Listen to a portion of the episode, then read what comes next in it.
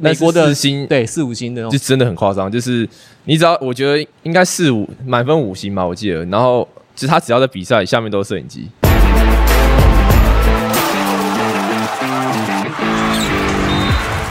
话题人物对号入座，坐哪里？新秀咨询室，嘿，来喽！ 我们在二零二三年呢，首轮新秀的第二集新秀咨询室，我们请到的是新北国王的苏培凯，好，然还后有他的学长胖哥，还有尖教兼教练兼前教练对，大家好，洪志善小胖。大家好，这个讲到说前教练这是怎么回事？就是因为在选秀会当天呢，其实最大的一个故事就是，当新北国王叫上苏培凯的名字之后呢，然后大家下面就开始开始在做准备要写的故事嘛，这些新闻啊，这些等等。然后其中一个很大的亮点就是说，苏培凯在国小的时候是北投国小，当时的时任教练就是洪志善。然后呢，这个故事还不是最吸引人的，吸引人的事情是苏培凯记得唯一一件事情是胖哥把他骂哭，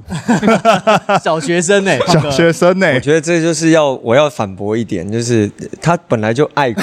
他自己也承认，不是我骂他，我只是讲了一些球场上需要他强悍一点，因为他作为当时球队的一哥，当时球队了，对他就是当时球队的一哥，他明明就有能力做得很好，可是他就是没有那个信心扛起来，所以我就稍微讲了他一下，没想到他就落泪，也不能说骂他，我只是稍微讲了他一下，所以我不知道何来这个骂来骂这个之说，你知道吗没？有，但这是两造双方的事情，所以我们 要听苏培凯的说还法记。得当时发生了什么事？ 记得啊，但真的像胖哥讲的一样，就是那时候他只是用比较强硬的口气去跟我讲，然后那时候就国小嘛，就是比较脆弱一点。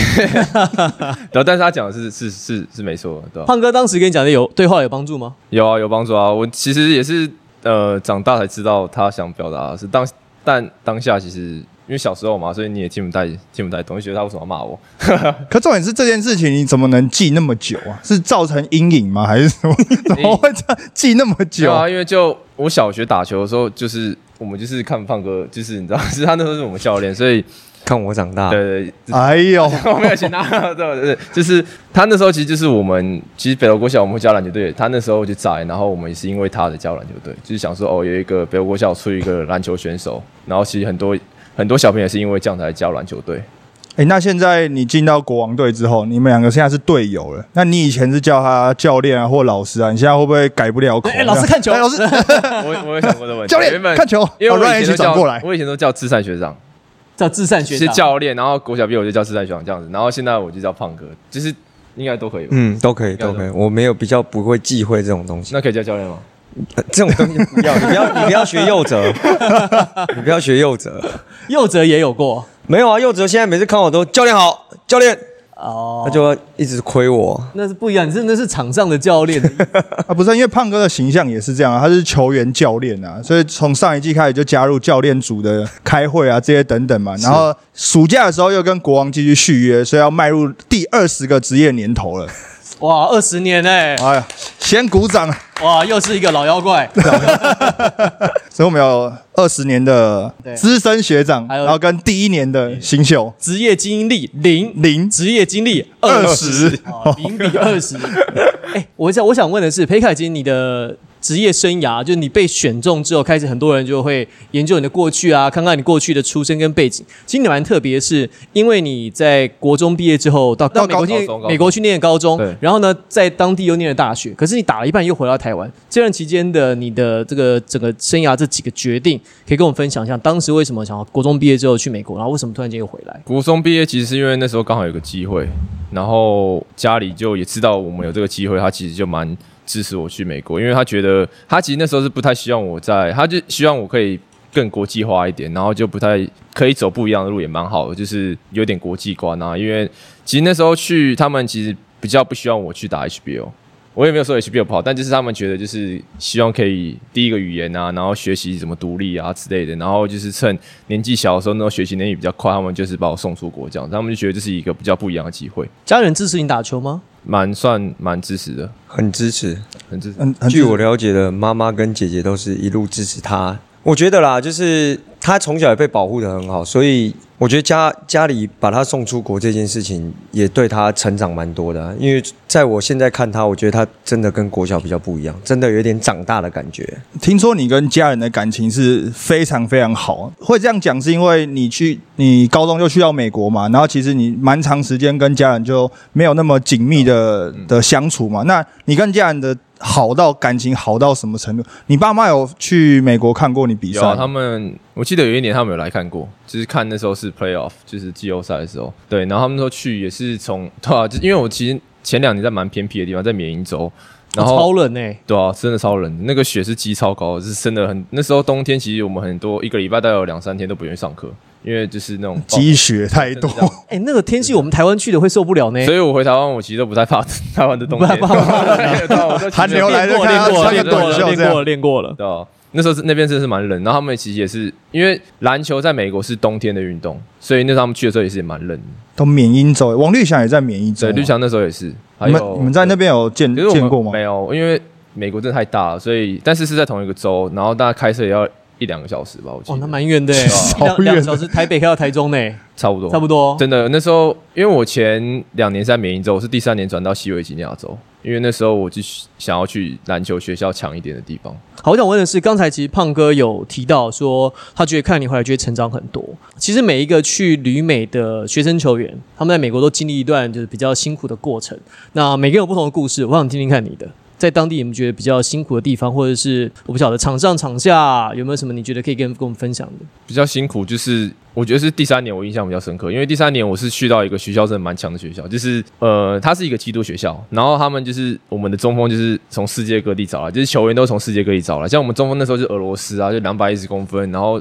锋线是多米尼加，都一百九十几，身体素质都很好，所以那时候我是到新环境，我那时候其实呃比较辛苦是我要融入。对啊，因为我只去那是我第一年，对，那时候是比较辛苦，然后也要适应不一样的教练。那时候是真的才有让我体验到，就是美国高中真的是很多身体素质很夸张的球员。形容一下强度好了，因为前一阵子呢，大家对于这个美国四星高中生高中生的这件强事度情跟台湾哎是这吧个有一话题些哎这个话题有点敏感。对，不有会一些不会不会有一不些会想法都过了，都都过过了，了。也嘿，不是很清楚，因为他们是在加州啊，其实我也不是很清楚加州的那个评分是怎么评的，没有，我们只说以美国的但是四星对四五星的那就种，真的很夸张。就是你只要我觉得应该四五满分五星吧，我记得。然后就是他只要在比赛下面都是摄影机，但如果真的去看他比赛，我也不知道他们比赛内容打的好不好，但他们就是我觉得他们是有一个很不一样的身体素质。关注度很高。对，我真觉的得主要就是真的身体素质像我那时候去比赛的时候，有看到那个今年一个白人，就是灌篮大赛 Mac McCon，哎、m a c McCon，哦今年那个呃网红灌篮王那个，对，就他在在发展他在联发盟展联联盟，盟他那时候去的时候就是。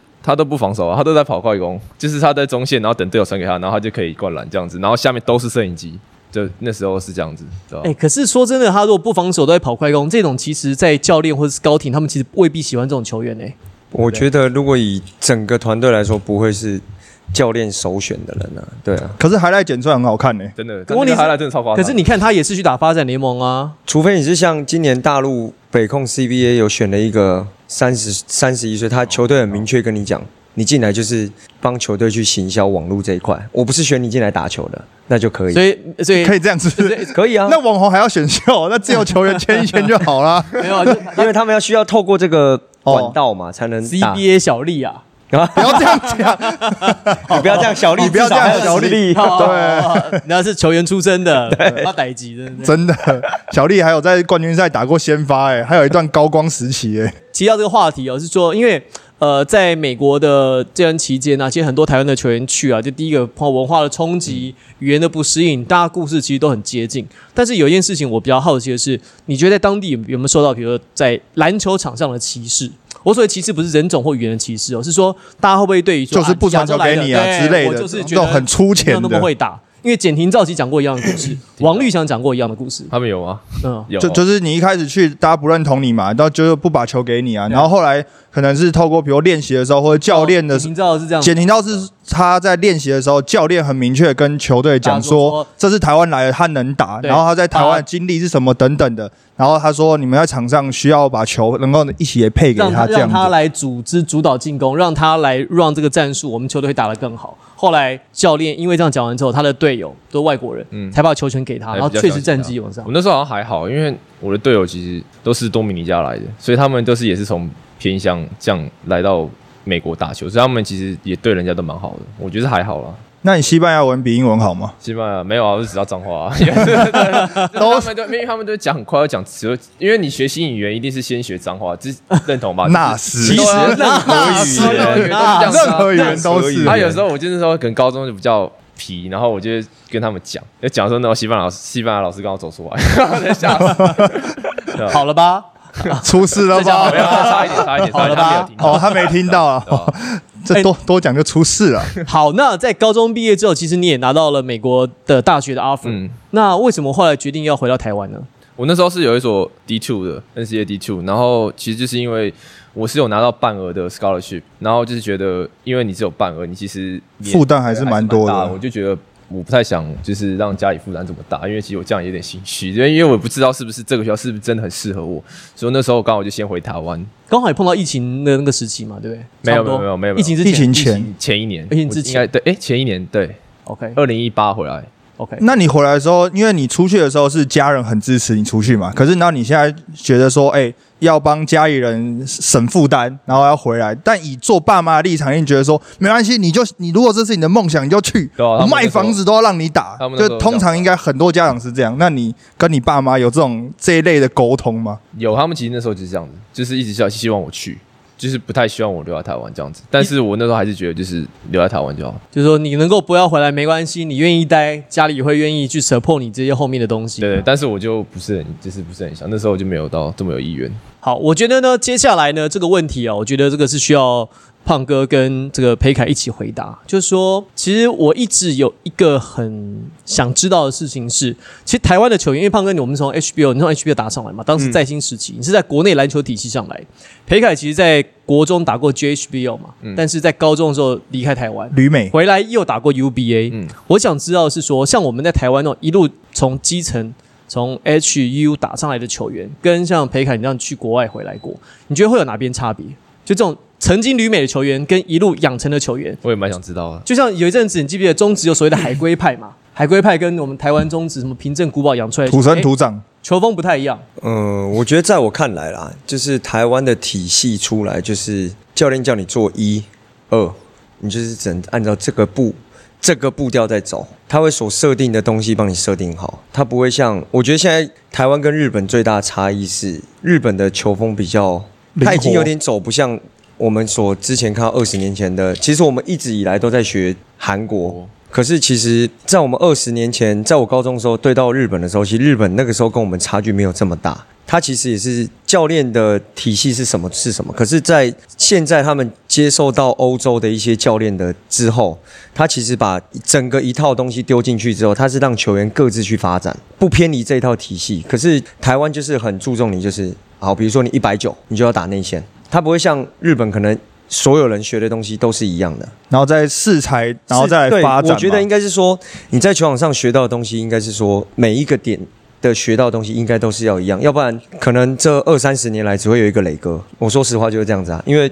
不会再有像磊哥一样这么的这能种跑身能跳材又能投。那如果再下一个身材跟磊哥一样身材，可能就被放到禁区里面去，你就只能在禁区。所以我觉得台湾的一些年轻球员，尤尤其是基层这样一路长一一路一路养成上来，会碰到一个问题是，他们在每一个阶段的第一年都在转型。对，就是应该是一说直在像转你型说的，呃，可能国小一百八，好，我就会放你在中锋，因为你就是这么你这么高，你在篮下就会得分嘛，但你不会学到太多的运球。可是到你国中的时候，哎，你突然没长了，你要面临一个转型。然后你你突然开始要重新学运球，对那然你后像到转第一次，那 NBA 最明显例例子就是 Anthony Davis，他从从小是打控球，就突然间蹦一个那么高，可是他运球技巧就比别人好，所以我觉得这是每个该学的东西应该都要去学的啦。这我觉得最大差异是这边。那裴凯呢？你从美国回来的时候，因为你的同才同届在台一大的队友，他们很多可能是从 HBO 打上来的。嗯但你在美国当时打美国的高中篮球，你回到台湾的时候，刚在台湾台一大的第一个、第二个赛季，有没有哪边你觉得比较适应、比较可能比较有比较多差一异点的地时方间。的地方？球风就是节奏啊，比赛我那时候回来真的很不适应，就是在美国其实高中，好美国球风其实打比较多战术，然后回台湾就真的打很快。而且因为台艺大其实体系就蛮像呃富邦吧，就是许教练的那种体系。其实我们一直跑很多快攻，就是 那时候真的，还因为小葛啊，阿对伯啊， 因为真的，气出同门嘛， 对啊，那时候真的很不习惯啊，就是节奏啦，对啊，我打太快。真的打太快啊，就是很不习惯，那后来怎么去适应？就被骂啊。 被骂又被骂，这次没哭了吧？又是被骂没有，有啦所，以哭在心里啦。 没有，因为我觉得在国外的养成阶段，在特别是在美国，他甚至连大学都觉得是养成阶段。即使 NCAA 大家已经觉得强度这么高了，其实你去看 NCAA 的比赛内容，它其实跟 NBA 其实规则不太一样，它不是打四节，它就是打上下半场，而且哦35每一次的进攻时间是三十五秒，它就是没有改了，改成三十。哦 就改成三十秒，还是跟就最是少还四十五秒，你记不记得小时候我们在九零年代看 Grand Hill 那个时候，哦四十五秒进攻时间，就是它战术可以它跑跟现在50不是二 NBA 十四秒一样，没有 NCAA NCAA 最就少是在40几秒美国的这种体系下面，所以它就是让球员有更多的时间去，你要不管是你要跑战术啊，或者是你要跑体系这种，所以你不会说哦，我只有二十四秒，要很快就赶快把球处理掉这样。我在缅因州的时候，那时候没有进攻时间，对啊， 他赢的时候就不就不进攻，一直传，一直传，一直传这样子。篮球是不是缅因州发明的？哎、好像是，呃，不是老师在在比较寒冷的地方，我记得好像是缅因州发明的，那时候就没有进攻时间嘛，因为当时所以他们保留传统哦。对，当时但美呃篮球发明的故事呢，事实上是这样，就是他们在冬天的时候，他们需要让学生活动，因为下雪，就像刚才裴凯讲的，因为很冷，所以他们在室内要有一些东西可以玩。他们就拿一个篮子这样，然后就把球丢进去。那早期呢，他们实际上是从从像美式足球、橄榄球在夏天的时候玩，所以你会发现像三步上篮。球带着跑，那个动作其实就是从美式足球而来的，所以你看很多美式足球跑风不是把球勾着夹在嘛那边，baby hog 嘛，那篮球也可以用一样的动作。老布朗也会这样现在哦，很多啊，对啊，现在很多都因为因为其实是是一样，就是在最后 finish 的时嗯候，嗯，他的这个的习惯跟动作其实是一样的。但没有进攻时间这件事情真的会很不习惯，因为其实不要想说是三十五秒或三十秒跟二十四秒只差六秒，那六秒可以多好几个传球、欸。对于就是学生来讲，这六秒他就会比较从容一点，不会说好像说什么拿到球好像八秒几秒就要赶快出手了。美国其实从小学开始，他们就没有进攻时间。嗯这个我好像是这个我也这个我也可以补充，就是因为我本身在少年篮协是理事理事嘛，那我觉得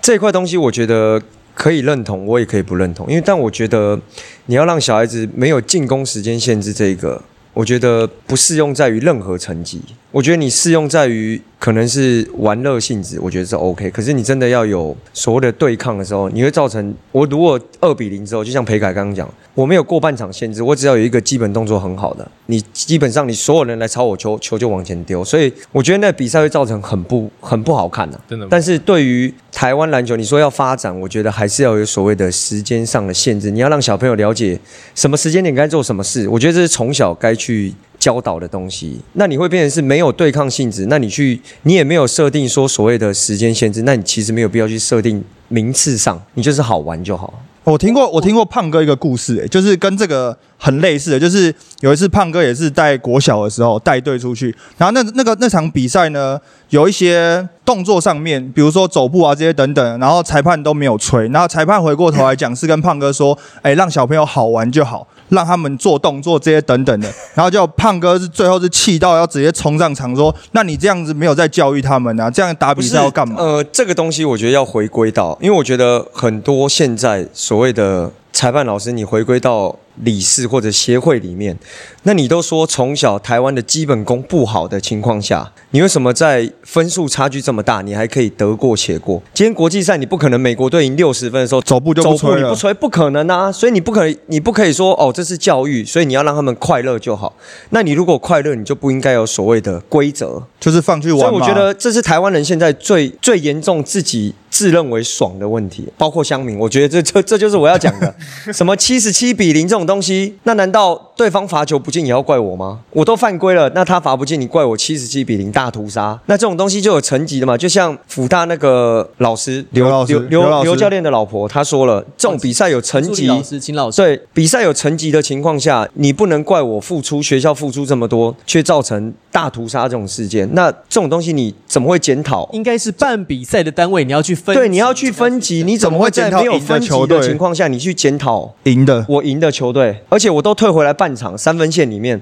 按照规则三十分赢三十分要退回三分线的、那他运到三分线里面，他连球都运不好，运到我手上，难道我要站在原地不走？不冲那我如果跟小朋友说来，那我们球发进来，你帮他得分，那我不是更羞辱对手吗？对啊所以我觉得这台湾的台湾现在现象，我觉得根本没有在检讨赛制。好，那刚刚其实聊了很多，那不过我们还是要回到苏培凯，毕竟现在是新北国王的一员，完成签约了新秀，哎恭喜啊恭喜恭喜，哎请客，哦嘿请吃 饭哎了请客哦请客请。客。说真的，被国王队选到这个，在名字被念出来那一刻，心情是感到讶异、惊喜，还是觉得说啊，终于受到还原一下，对还原一下，都有吧。我那时候超紧张的，那时候我心跳跳超快的，就是我不觉得我人生中有那么紧张的时候，因为那时候我就想说啊，没上怎么办？就是一直在那边脑袋一直在乱想，都要一直在那边转。 小剧场。对对对，对有一点，有一点，所以没有想到说在第一轮会被选到吗？有有有想法，就觉得应该是会，但是又怕没有啊，既期待又怕受伤害，有一点这样子。当时呢，我要还原一下选秀现场，因为当时呢，裴凯的名字被叫上去之后，啊，当天穿的蛮帅的，头发也抓的叫帅帅的，这样大家就有一个绰号国了。王瘦子啊，一手国 A 王，新 K A，北国王一手，喜欢吗不？要看我， 这个称号，哎，现在这个节目播出去，整个赛季球迷都会这样子叫你，哎，我也不忘记谁取的，就是好像是那时候 p e r s t y 那时候他的 IG 有录那个，就是每个球员的介绍的介绍影片然后下面就是有人讲了，被球迷但是发现我国中就有人这样讲了，国中就有人这样讲，这么早熟，但我跟你讲，你这个称号应该这一季都这样子。通常网网络上的乡民这样叫出来，你的代号就是你这一季就是这样了，新新北北瘦子，啊真的哦啦，你该相开信心我还啦是。在开心。该开心啊！对啊那么帅哎、你被球迷记得的第一印象就是新北瘦子，你已经有一个记忆点了，剩下就是把球技咱把它合上去，就场上的东西合上去，你这个东西就完成体了，所以你已经有第一步了。不过我觉得是这样啊，就是说一个新秀他被选进球队，当然不会只是因为他的一些外形条件好，一定有他一些功能性跟未来看到的潜力跟天花板。我觉得这个部分呢，因为我们胖哥在国王队当中啊，目前是 Players Coach 哦，就是教练组的教练兼球员，球员兼教练，就球员但是身兼教练的功能。他也哦有称号啊，新北藤真啊啊，，基本上我取 他。 好嘞，胖哥看一下，你觉得裴凯加入国王队，他的潜力在哪里？国王队为什么选择他？就是这几次练球下来，在我心中他有一个模板，其实就跟他小学学长是一样的。其实他跟小左的型很像，哦我觉得啦，尤其他们两个投篮的手感都算不错，所以我觉得他的模板会是小左的，他的型很像小左。对，小左也是一个射手嘛，那也是不喜欢碰撞嘛，就跟他一样了。 但是就是我觉得他可以照小左的方向去走，我觉得对他的未来是好的啦。 OK，对，因为现在篮球外线很重要啊。对啊，这是最，我觉得这是最吃现在现代篮球的啦。啊那我觉得，当然，其实球队已经看到潜力嘛，对于新秀会有一些想法跟期待。裴凯自己呢，你认为你在从美国回来之后，在台艺大这段期间，你自己技术上面你最有信心的部分是什么？有人是体能，有人是身材，有人是手感，有人是外线，有人是组织。你觉得你的强项弱项，自我分析一下。强项哦，我觉得还是外线吧。其实因为我在大学，我高中回来的时候其实不太投外线，那也是大学这四年就是被小狗教练这样就是磨出来。教出来的。真的就是他那时候是也跟我讲，就是叮咛我，就是外线真的很重要，所以他那时候也逼我们就是花很多时间在投篮上。有时候你是外线会投不进啊，你不可能每场比赛都投得进，所以他也那时候也是教我们，就是你如果投不进，你就还是要在场上还是要有贡献。所以其实我在那时候也学到蛮多，例如说空手切啊，然后就是你可以做一些无形，就是不是说数据以上的数据里面的东西这样子，对吧、他那时候其实教教我们是这样子教。所以你觉得你希望球迷对你的第一印象是什么？因为先前你也，呃我们 Harry 也问过蔡正月这个问题嘛。啊，正月当时是说他他希望球迷认识他是因为那个是防守嘛，就是积极的那种态度啊，这些等等。但是因为其实那时候蔡正元他有一个很突出的体能条件，所以我那时候就跟他说，作为新秀，你不能那么客气，那么保守，讲一个这样保守的答案。你如果体能好，你就要给自己一个目标，今年我就是扣一个。或者是今年，然后因为那时候是永仁教练一起来嘛，永仁教练就以教练团的立场就说，如果你觉得你是防守，你就说那我要盖一个洋将的火锅，胖哥看一下，学弟兼你的学生，再兼队友，你觉得他的潜力跟他的的目前能力怎么样？可以比较快快速融入球队地。融入球队。我觉得快速融入球队最主要就是你要敢问敢做，我觉得这是很多新秀比较欠缺的东西。第一个就是呃，职业队之后他比较不敢去发问，不懂也不问，然后做你做错了，他也不会很主动要去问。我觉得这是比较多新秀的问题。那裴凯有一个好处是，第一个他语言能力没有问题，所以如果呃我们球队比较多是外教嘛，他也可以很主动跟外教讨论的话，我觉得他会比别人融入来的快 啊。你们国王队都喜欢选那种会讲英文的呢，吼。这要问很重要这要问这要问郑宇。 那你觉得就是新秀进入国王队，特别是国王队啊，他们第一个会遇到的瓶颈或者困难会是什么？学长学励志，好，没有啦，哦不是哦我们没有学长学弟制。其实大家都误会说，好像职业一定会有学长学弟制。其实，呃，学长只是要让你快速进入到快速进入状况，而不是说，其实学长学弟制只有在高中。我说实话，其实只有在高中、大学比较存在。其实你进入到职业，大家都是领薪水的。你球，你学弟如果球技好，你打的一定比学长多，这哪有什么学长学弟制？哎、我刚好看到那个、就是最近有一个讨论，就是说为什么一些比较资深的球员都喜欢用乐色话，然后在场上不管是跟学弟沟通这些也好，他是不是这些东西已经变成资深学长的一些乐趣？那是看到蔡文成吧？蔡文成都是讲富邦干话王，对吧？没有啦，我觉得就是，我觉得现在是换个世代，换个沟通方式啊。因为可能以前学长，我们那个年代可能就是比较强强势一点，可是，在我们这个年代，可能想要跟学弟拉拉近一些距离，所以可能会讲一些干话，让学弟可能比较放松啊。对，其实没有那个意思，可能大家误会，误会，或者看到哦那个影片上来出现哦，你看学长又来又霸凌学弟什么，可是真正学弟的感受不是这样 子的，不是吧？我也误会，太哎误会了。但我觉得还有另外一个问题，是因为新北国王是就是我们过去的访谈啊，跟 Ryan 这些等等，我们都知道你们国王一天只练一餐嘛，嗯，所以呢，新秀进到国王队之后，第一个遇到的也不能说问题，会遇到一个课题，就是说你的自己的时间会突然变得很多，你要自己安排你自己的时间。那你私下有没有什么兴趣，或者在这些时间里面，你有没有想好你要做些什么事？我现在还在摸索中，因为我我也才练两个礼拜而已，但是是真的晚上时间都变蛮多，因为以前在大学就是你练完都已经九点十点才吃晚餐，啊，现在是你回到家就四五点，就是很多时间你还可以躺在沙发上啊休息这样子，对吧、我会有点还还不太适应，但是我觉得这样蛮好的，因为晚上就有自己的时间可以过自己的生活？对那你私下有没有什么除了篮球以外的兴趣？篮球以外兴趣哦。 rap 两首，像瘦子一样。啊一 手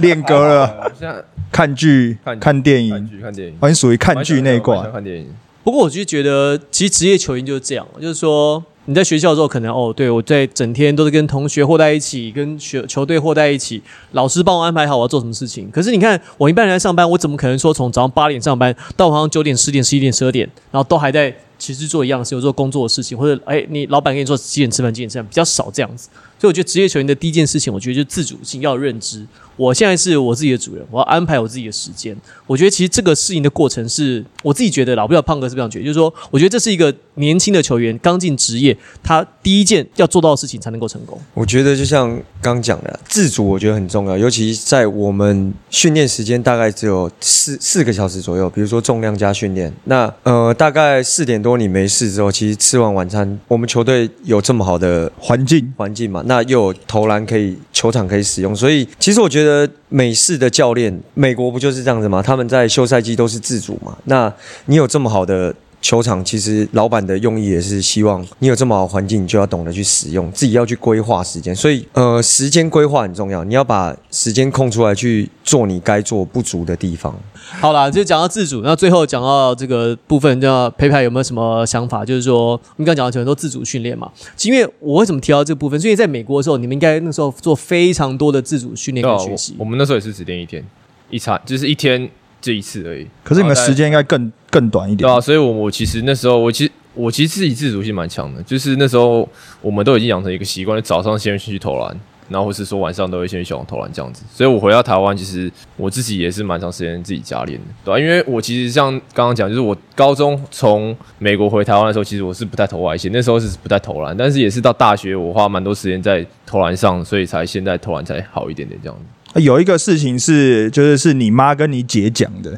就是她说他们把你送出国的时候啊，他们的心里的想法是说，不是要你变成一个很厉害的球员，嗯是要让你变成一个更好的人。很独立自主的一个年轻人。啊对，他说就是你，你有没有觉得你自己出国有看到哪边是自己的成长？就比如说在生活上也好啊，比如说自主也好啊，交朋友啊，沟通啊，你觉得哪些是你在国外成长最多的事情？我觉得这些刚刚 Henry 讲的我都有，就是时间上的管理啊，然后跟交朋友啊，然后我觉得这些其实让我那时候，因为高中那时候其实就是一个高中生嘛，其实我觉得很容易走偏，但是我觉得我那时候其实没有，就是我其实蛮 focus 在篮球上，然后跟就是我也没有去做一些不太就不该做的事情，就是上课念书，然后交朋友，因为你都到那个环境的，然后我那时候其实真的就是去那边真的学习怎么独立，有没有什么例子？就是可能因为你觉得就是在去了美国都很独立，在台湾，哎，这个事情可能是你过去别人帮你做，你就到美国做，煮饭对啊，，花的都可以。饭啊之类，还有什比如么？说，就是我觉得我是一个可以可以把自己打理好的人，就是我不太需要叫人叮咛，或是或是我我爸妈叮咛这样子。好了，最后呢，我想这个这这个时间接下来是要问胖哥的，因为就是现在带了这个阳明高中国中部的女篮队，嗯，这带男女篮的差别，哎，怎么会跑去带这个国中部的女生？我就刚好他们呃国中部原来的教练就是离职，那刚好他们教练跟领队也有刚好就问，那时间上没有太大的冲突，那我就是先去协助这样子。啊那我觉得国呃女男女篮最大差别了，我觉得阳明女篮让我看到就是他们把学生的纪律教得很好，因为他们常年跟日本有做交流，那现在也请了一个日本 U 十九的助理教练来阳明，在阳明的纪律这一块，我觉得让我看到跟其他小朋友比较不一样的地方，所以在教学方面，我觉得比较轻松一点。那呃，男女篮比较不一样的地方就是第一个动作，我觉得一定女生没有办法像男生这么有 power，但是细腻度来说，可能女生来教会比较好教，因为比较听话一很点。吸收，对，而且他们因为身体没，就是体能没办法解决事情，所以他们要靠很多的体系啊、战术啊这些对等所以等对的。来帮。在丢呃，在阳明这一块，我觉得我比较呃会把职业上我觉得我这几年学到的东西适用的，我就把它丢进去，然后也在比赛中去尝试，让他们去看看什么是好，什么是不好，也可以摸索到说呃协助到。李台英教练，比如说高中遇到什么学校该用什么样的东西去，然后也去看一下现在 U 十六、U 十九日本的打法。那因为现在日本是我们亚洲的强列烈强啊，对，所以我们应该说，怎么样去学学习到，就是李教练的目标就是希望把阳明带成台湾的日本队。对，所以这是进去，我希望可以协助到他的。看起来好像还蛮喜欢，就是在这个基基层特别服是务哎带女篮，感觉让你蛮开心的。啊因为从小就是从我从北欧国小十几年嘛，那我觉得基层这一块小朋友教，我觉得至少可以感受到乐趣啊。那尤其看到小朋友的成长，你会觉得说，哦，他们真的一天一天在进步，你会觉得哦，自己教的东西是有用的。而且胖哥在今年暑假，阳明高中国中部在一百一十二年辅仁杯的时候拿到冠军嘛，就是胖哥临场执教你不要，这样算是他的那个教练生涯的在这个层级的第一个冠军了嘛。嗯，对。哎，恭喜恭喜恭喜恭恭喜喜恭喜！哎再度恭恭喜，再度恭恭喜你喜 们啊！哎恭恭喜喜因为李教练刚好就是因为他要带 U 呃那个 U 十八的三对三嘛，所以他这就是过呃过去一个月的训练都是交给我去做了，所以他很也包括临场，他就是很相信我这样子。哎那你临场会直接就是吼球员吗？哦，不会，你是我觉属于得冷静派的我是教属于练，比较可以用沟通的，哦对，所以那个被骂哭，我也不知道为什么会被骂哭， 还在那就是还在心理气上的脆弱我。拉很生气啊，一定是这样子啊。他其实真的不太，学长那时候小时候就其实不太不，因为我知道像很多教练都很喜欢吼，但是自然学长不会。他们的说法都是说，因为场上听太不到，吵，所以要把音量放大。没有，但我觉得有时候应该是说你在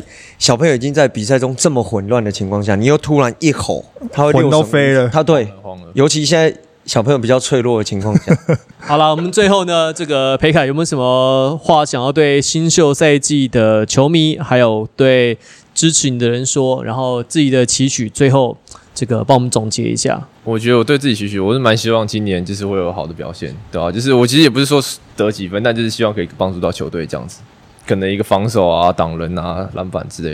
对吧、就是只要是可以贡献为球队贡献，我觉得都是都是好的。有没有什么要跟你的支持家人家或者是啊有在美国队友的啊红爸对红妈都这些都可以等等的，我们可以把这影片给他们看哦。对啊，就是蛮谢谢他们，因为我打学是从四年级、四五年级这样，然后打到现在，其实家人其实都蛮支持的啊，对吧、不然我没有办法打到那么久。然后也是一路上也是蛮多人就是帮助，就是你看国小教练在这边，然 后国中啊，对啊，然后到高中、大学都是其实都是教我很多东西，所以才让我造就今天的我这样子，对啊，我是蛮感谢一路上有教到我的这么多人，很真的蛮多，因为其实我现在发现，我国小、国中、大学几乎都是在新的，就是跟 在新哦跟新哎加油对耶就是哎哦我国小是放歌，然后国中是一名教练，对，就是在新，在新然后大学是李伯伦李啊波李对伯伦。伦伯老师， 对，伯伦老师，然后跟都是在线。那你会不会这份合约跑完之后，